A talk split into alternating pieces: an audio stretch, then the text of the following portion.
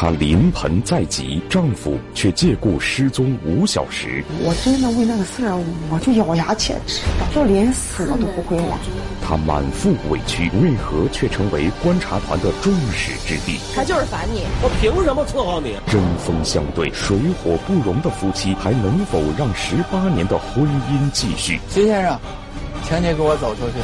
欢迎收看心理访谈《十八年的爱恨情仇录》。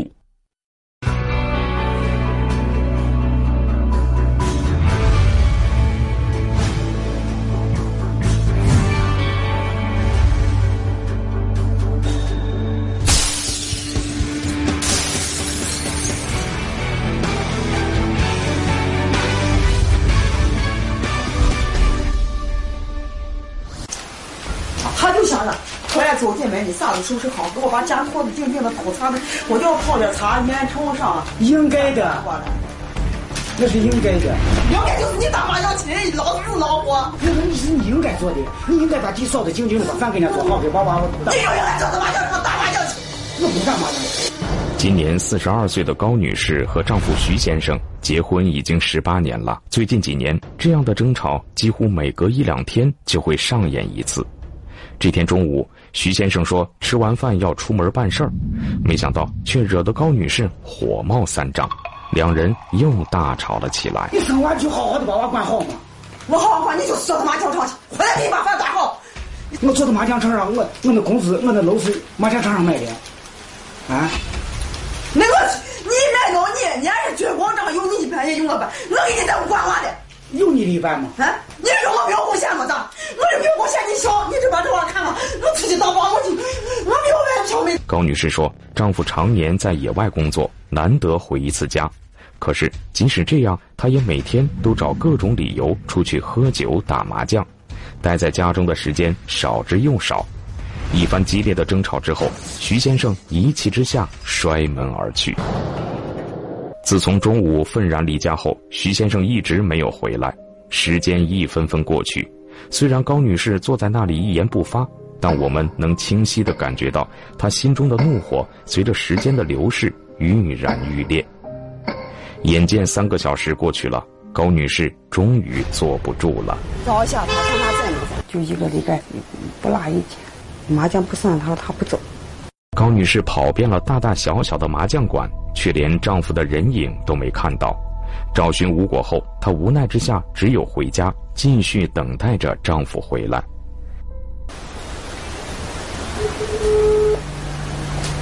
宝宝小，嗯，还是不接。不接是吗？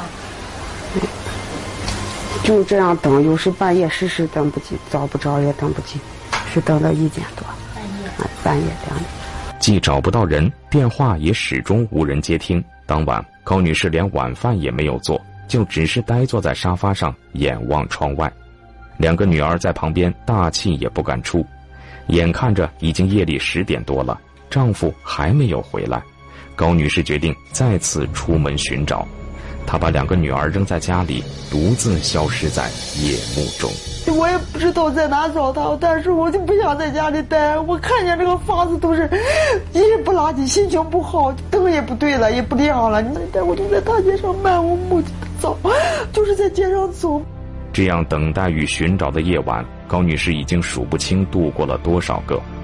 回想这十八年的婚姻，她也不知道怎么就过成了现在这个样子。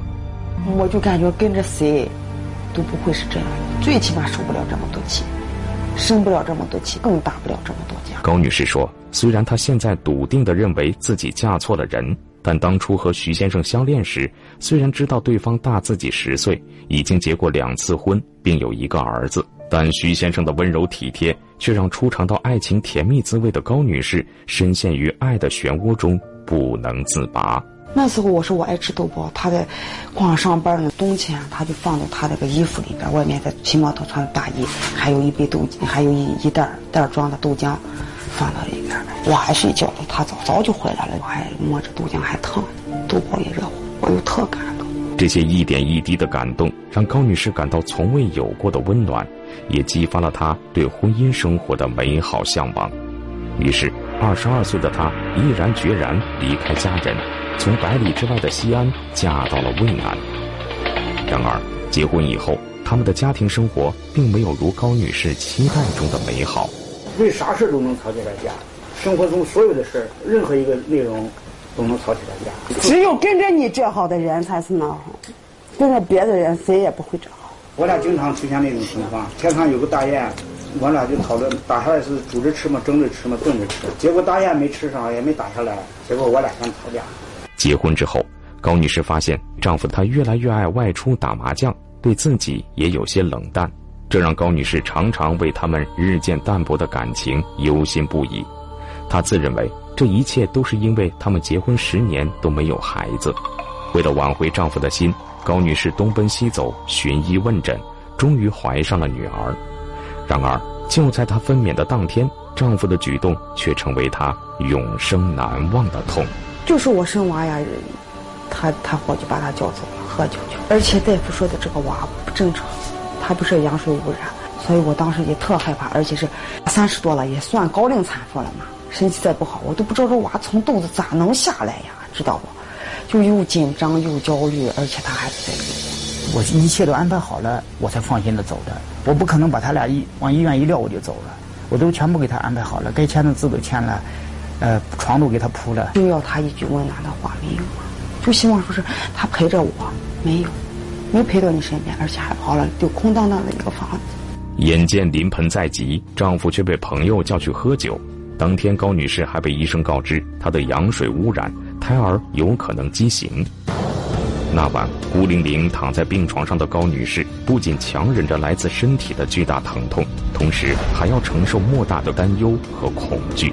她急切地希望丈夫能陪伴她在身边，然而丈夫一走就是五个小时，直到深夜，她才在高女士的催促下回来。是我往回走的时候，他给我打电话的，一张嘴就骂我，我当时。就接受不了，我就感觉他啥轻啥重分不清。你错了，你就承认个错误，到现在都不承认。他那种情况，我就不想跟他道歉，因为他太强势了。我真的为那个事儿，我就咬牙切齿，知道不？你现在就连死我都不会忘。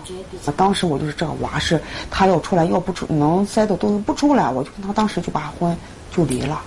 一想到丈夫蛮横的态度，甚至连句道歉都没有。高女士的心像坠入冰窖一般，愤怒与悲伤成为压在心头的一块巨石。可是看到襁褓中的女儿，高女士含泪忍下了这一切。她不断说服自己，或许看在女儿的份上，丈夫对她也会重新温柔体贴起来。但让高女士没想到的是，丈夫却变本加厉了。过去你看你爱吃个啥，他还给你。现在他就管你吃啥不吃啥，你爱吃不吃，爱穿衣服穿衣服，爱买啥买啥去。从有了女女儿了以后，就是我关心孩子比关心他他的多一点了，他就是心里头失去平衡了，他就觉得有了小孩了，嗯，我对他关心的少了。现在就生了孩子，一个亲密的动作都没有，都没拉过手。徐先生常年在外，高女士又与自己的家人相隔百里。她一个人带着两个年幼的孩子，忙里忙外，每天琐碎的事情让她焦头烂额，只希望丈夫下班回来时能和她说说贴心话。但不知何时起，这小小的愿望也成了一种奢求。我就感觉我像一个保姆，傻乎乎的在家就是带孩子做饭，自己那男人在外面谁知道是个啥样子？给我们家当保姆，那是他的自己的亲生的两个女儿呀，他为孩子付出了一点点。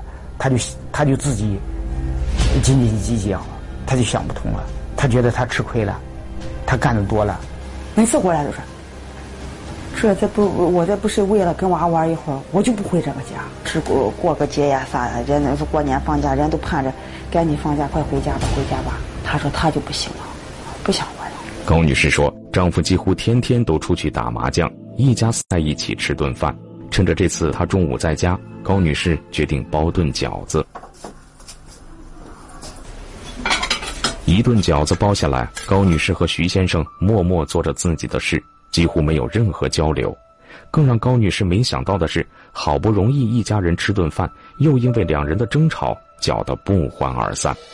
高女士说：“她实在搞不懂，自己想方设法的想让丈夫回心转意，为什么丈夫却依然无动于衷呢？还是该吼吼，我还觉着吼的厉害，我就感觉这这个人怪得很。人常说困难像弹簧，你强他就弱哈。我就感觉我好像让步了，人家还还得寸进尺。我就想自己静静的躺在一个地方，能躺在草地里头，或者躺到车里头疗伤吧。我太伤心了。面对妻子的质问与指责，徐先生觉得自己有苦说不出。年过半百的他，不仅要供养一家四口，还要接济双方的老人，家庭的重负常常让他喘不过气来。可是，当他拖着疲惫的身躯回来时，看到的却是一个脏乱不堪的家，特烂特烂。小孩的衣服堆多大一堆不洗，两个小姑娘等得蓬头垢垢面的哈。在院子里头等得最脏的个小孩咱们最可爱、最漂亮的小姑娘，叫你给冻成这样。徐先生说，妻子的邋遢已经让他无法忍受，更让他想逃离这个家的是妻子暴躁的脾气。稍有不顺心，他就对徐先生恶语相加，甚至是大打出手。即使在外人面前，也没有一点收敛，这让好面子的徐先生常常下不来台。多难听的话都从他嘴里都能骂出来。他经常把我气哭，因为人怕伤心嘛，树怕树怕伤肝。他那伤了我好多回心，你知道不？有的时候他把我都气得我都给他跪下。你不惹我，我也温柔着呢。我心情好，我也温柔着。这种情况就是容易让我对他产生另一种看法，对他内心就产生产生一种排斥，距离就越来越远。妻子强势的性格和暴躁的脾气，让徐先生只想尽快逃离这个家。他很少跟妻子说心里话，因为他知道，不论说什么，他都无法从妻子那里得到一丝的安慰与温存。我男人嘛，我再难，我再苦再累，我不给他说了，因为给他说得不到他的同情，没有人替我分担，我只能自己慢慢的消化，自己慢慢忍受。我理解，我是知道，但是我我没给他安慰，本来就跟我说不到一起，把这个情坏情绪带到我这儿来。然而，逃避并没有让徐先生换来他想要的安宁，反而激起了妻子更大的愤怒。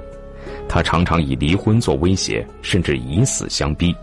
面对歇斯底里的妻子，徐先生早已变得麻木。现在就是生气了，我真的想离，我就管不了这个孩子，我就想不想管了。这么十几年了，他把这个离婚哦，就跟这跟生活中的调料一样，呃，动不动就来点经常都是离婚离婚离婚。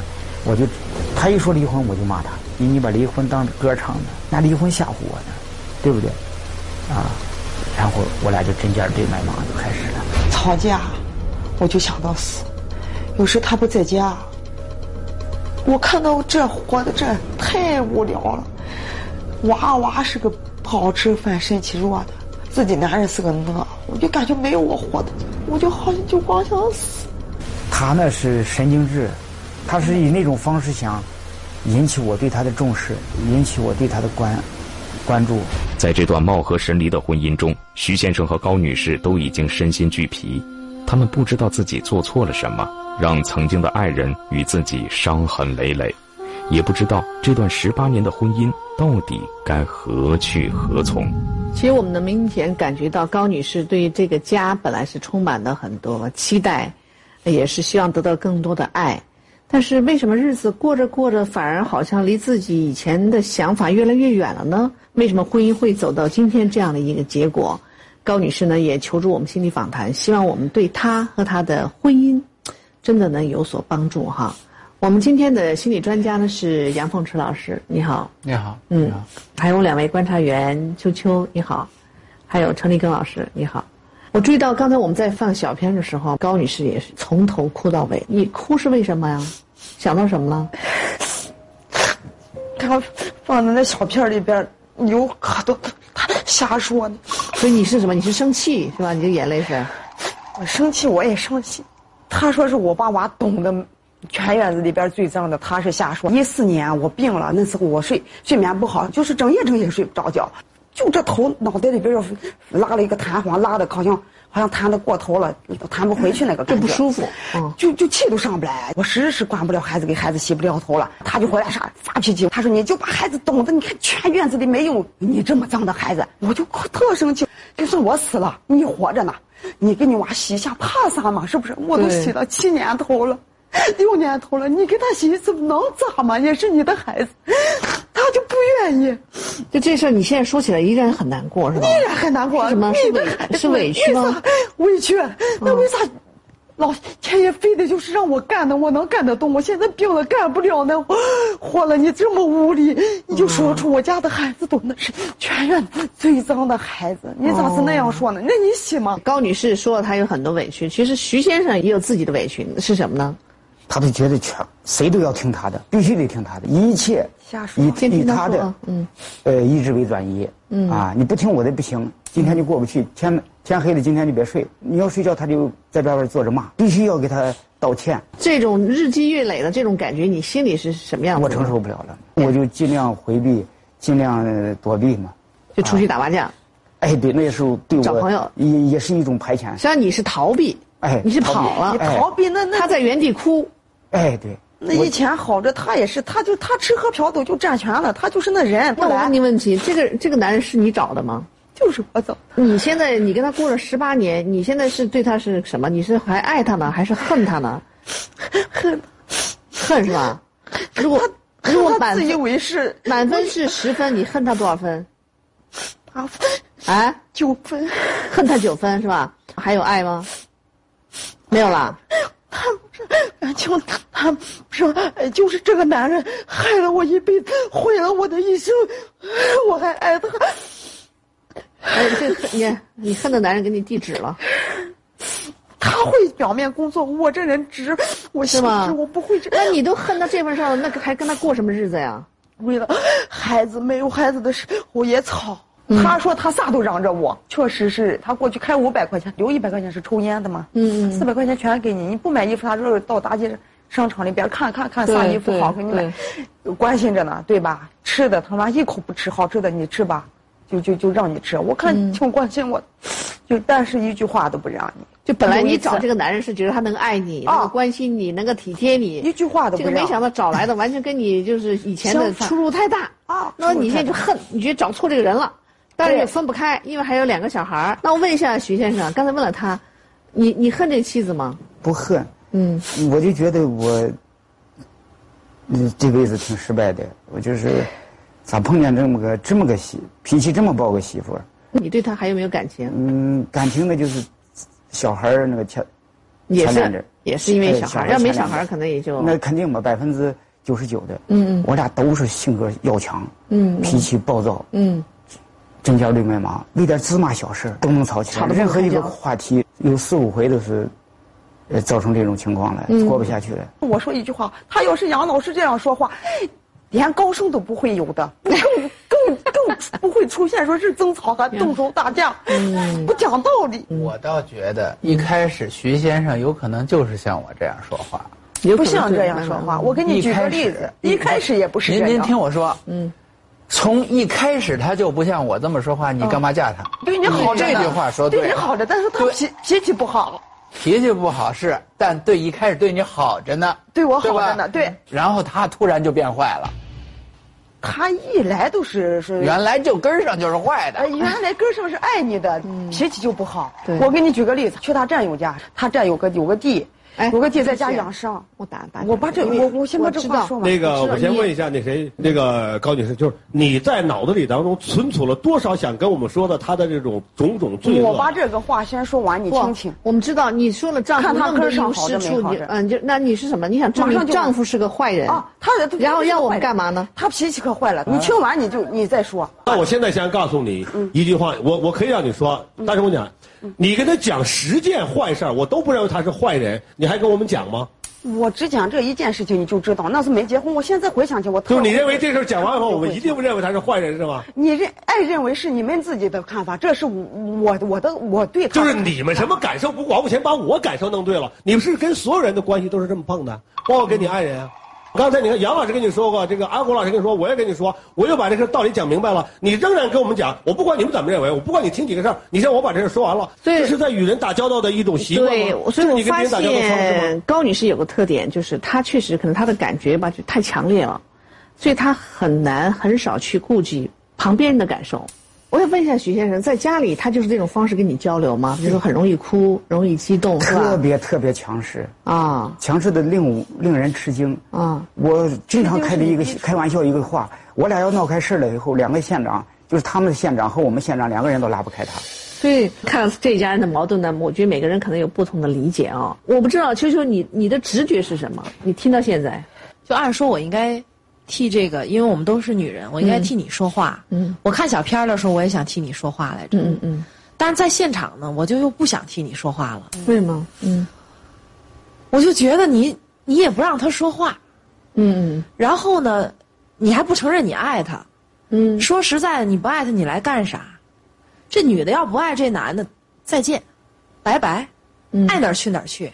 你你明明你就是爱他，明明爱是婚前爱，婚前爱，但是他发现他好多缺点，你拉我才倒导致的不吧，你拉倒吧，你可以离呀、其实你爱他的方式是想让他爱你，问题他现在烦你，不恨了，烦就是。他就是烦你。哦。但是看小片呢，我看小片的时候我就有点烦他。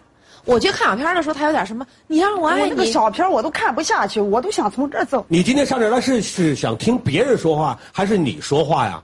听你们说话，但是我感觉他是伪装的，给你的是另一个版本，你们就根本不知道实情。你怎么就知道他伪装？我们看我我们没看出来呢？你怎么就知道这个这是一个坏男人？我们就非得替他说话呢？那他为啥给我递纸巾？我在家里哭成个啥？亲爱的，不，他给你递纸巾是应该还是不应该？我问你啊！亲爱的亲爱的你把这纸巾给我拿过去，人家不拿过去，凭什么给他纸巾啊？拿走。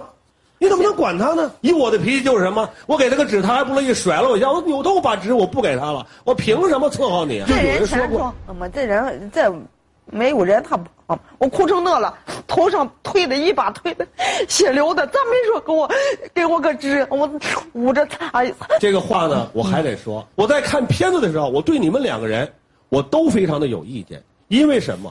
有你们两个人，没有一个人说我错了，都说对方对，所有人都在说他怎么样。就这男先生一直就我这个妻子不好，你也一直是嘴用他不好，就你从来没有说过他好的，也没有说过哪块我做的不对。这女士一直就看着哭了。我说句话，您可别不爱听。这个高女士，你这个哭啊，我可不能说你是装的，但你这个哭可是个习惯性的。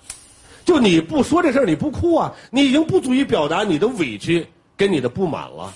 嗯，但是哭并不见得就代表你就有道理，跟你就委屈就不满意。但我一直真的是感觉到高女士这种哭，像我们小时候的那种抽泣的那种哭，就就是那种，就是我想起来小孩会这种哭，就觉得什么东西没得到。哎呀，杨老师，您说说哈，您觉得这个夫妻关系当中，我们看到现在，看起来我觉得应该是各有各的问题，是吧？但是对于妻子的这种反应如此强烈，好像又觉得不至于。您觉得呢？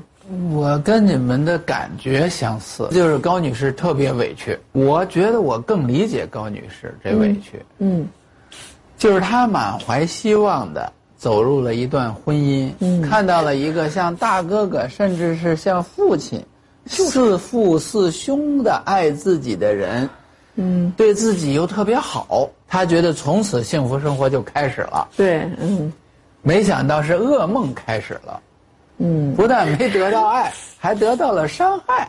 嗯，而且由伤害又变成冷漠，冷漠变成了厌烦，对，厌烦了变成激发了他自己对先生的恨。高女士是一步一步由希望到失望，甚至到绝望的过程，嗯嗯。对对对，所以她现在呢就是特别深重的委屈，哎，就像小小孩子想要一颗糖没要着，你看他哭的抽大对啊，这小孩的哭，这不是一个大人的哭法。就是我们理解到比较到位的时候，高女士就委屈和内在的痛苦就更多的能表现出来。对，先生呢？我现在想跟徐先生说一句话，我刚才所说的这些话一点都不能证明说高女士做的就是对的，嗯，我没有这么说。但是我想提醒您的是，您是不是能够深刻的理解您的太太为什么是这样？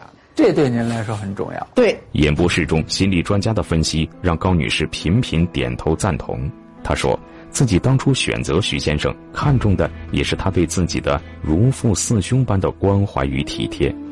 高女士七岁时父亲就去世了，跟随母亲改嫁后和继父的关系一直不好。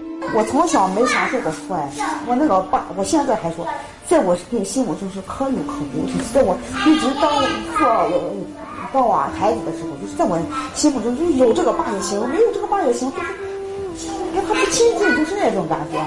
哦，我爸从来给我没买过好吃的，一次都没买过。那时候孩子我上学的时候，嗯，问他一道作业，爸给我说一下这这题咋做？他说。阿姨永远老师没改。我妈，我妈跟到这儿，嗯，啥都要让他弄的，你知道不？没有父亲的疼爱，母亲似乎成了高女士唯一的依靠。可是，忙于生计的母亲早就被沉重的生活压力压得疲惫不堪，实在无暇顾及高女士。虽然高女士从小就帮着母亲分担家务，但她依然没少挨母亲的打骂。我妈脾气特暴，知道不？很多农活都要我爸站着，我爸跟残废一样，他啊又当父亲又当母亲，把气都撒到我身上。就我干的活最多，挨着打。从小缺失父母的关爱，高女士只能用强势来掩饰内心的脆弱与温柔。她渴望有人能保护自己，可是看到经常吵得不可开交的父母，高女士对婚姻有了深深的恐惧。直到遇到了丈夫，高女士才真正感受到不一样的温暖。对于这段婚姻，高女士抱着极大的希望。然而，结婚十八年，高女士和丈夫却走到了婚姻破裂的边缘。徐先生也对他颇多指责。演播室现场，为了让徐先生更加深刻的理解高女士内心的委屈，心理专家决定通过心理剧的方式再现高女士分娩当天的一幕，来呈现高女士的内心世界。嗯，哎，你啊，你你死哪儿去了？还知道回来呀？什么话呀！我这不是回来了吗？嚷嚷什么嚷嚷什么呀？你看看都几点了？你都出去四个小时了，从早上到现在，我一口饭都没吃着。你倒好，跑出去跟人家吃吃喝喝的，你也不看看现在是什么时候？那我不是应酬吗？朋友好心好意，我能说走就走吗？你那些朋友不是人。你就不懂人事儿啊！老婆生孩子这么，你居然能跑出去跟人家吃吃喝喝？你说你都四十多岁的人了，你分不清哪头轻哪头重吗？哪个产妇不是老公陪着？就我一个人，我是寡妇吗？我我没老公。行了行了，不是生个孩子吗？女人都生过孩子，就你矫情，你现在还没生呢。你说的是人话吗？生孩子是你说生就生，你说不生就不生，那要有什么问题，我找谁去啊？这孩子要是能塞回去，我立马跟你离婚。我当初怎么就看上你这个混蛋了？我肠子都悔青了。我，你有完没完？有完没完？我告诉你，我听够了啊！懒大了你！哎，你干嘛去？你回来！不是给你买吃的去吗？哎，你！这十多年来，我跑东跑西的看病，又打针。又吃药，不就是为了给你生个孩子吗？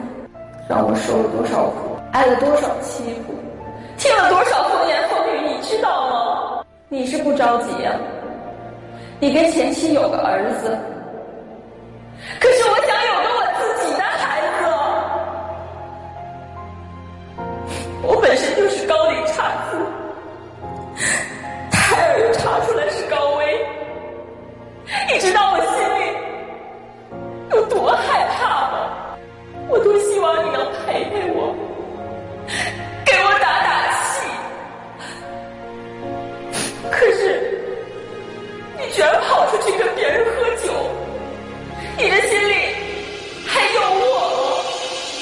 先生，您是觉得这高女士就特别可恶、特别强势，还是说，这高女士表面看高高大大的一个成熟的成年的女人？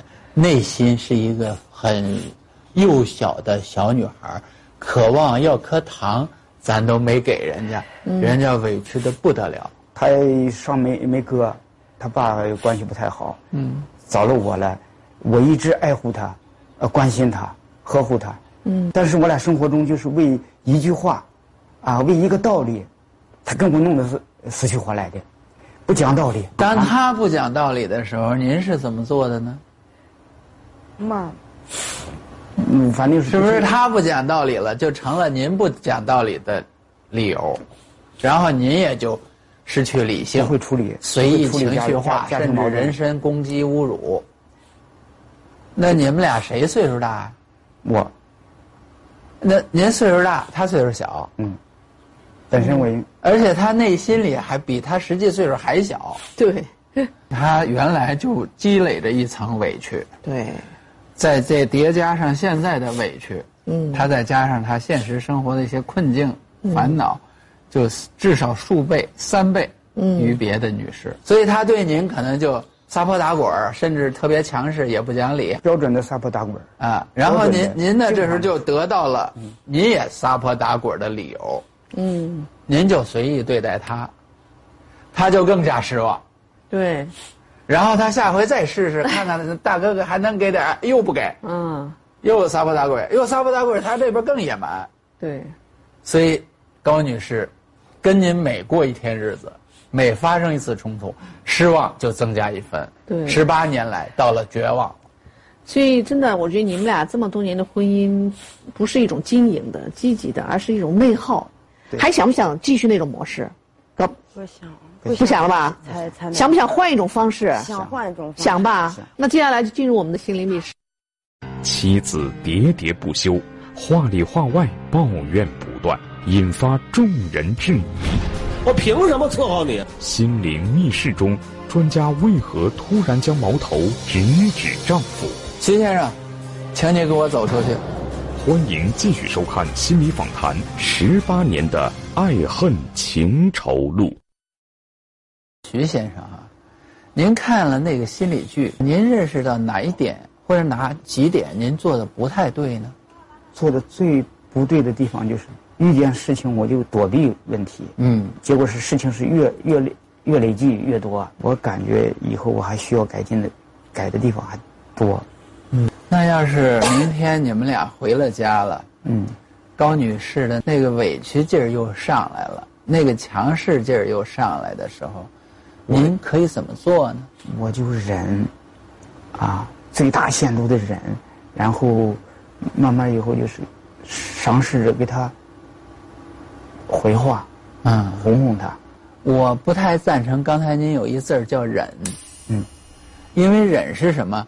水开了，壶盖蹦摁着，嗯最后崩了，嗯，我希望您包容，您愿意吗？愿意。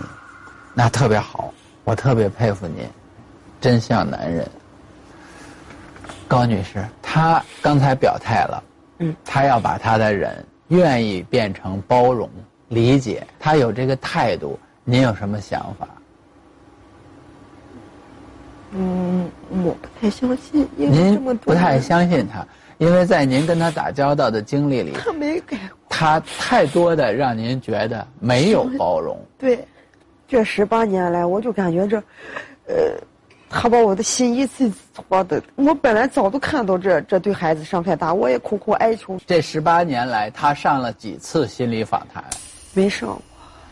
十八年来第一次他上了心理访谈，哦您能不能第一次相信他一回？那你说能改善？上咱这个节目都是我苦苦哀求，一点一点给他说，我是为了孩子。昨天还来到这儿还骂我呢。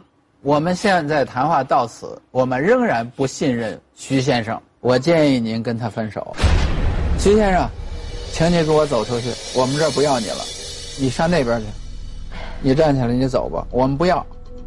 我坚决支持高女士，坚决跟您划清界限。我跟您说真的呢，您站起来赶紧走人，还等我推您吗？您赶紧走，我们这节目到此结束。我这是用了一招激将法，反向刺激高女士。如果徐先生真走了，高女士对他的不信任就成立了，那我也就会给高女士新的建议。徐先生没走，就从反面证明高女士你对徐先生好多的推理不一定是准确的事实，这样也让高女士自己动摇了，她自己也质疑了自己，就给我们后头。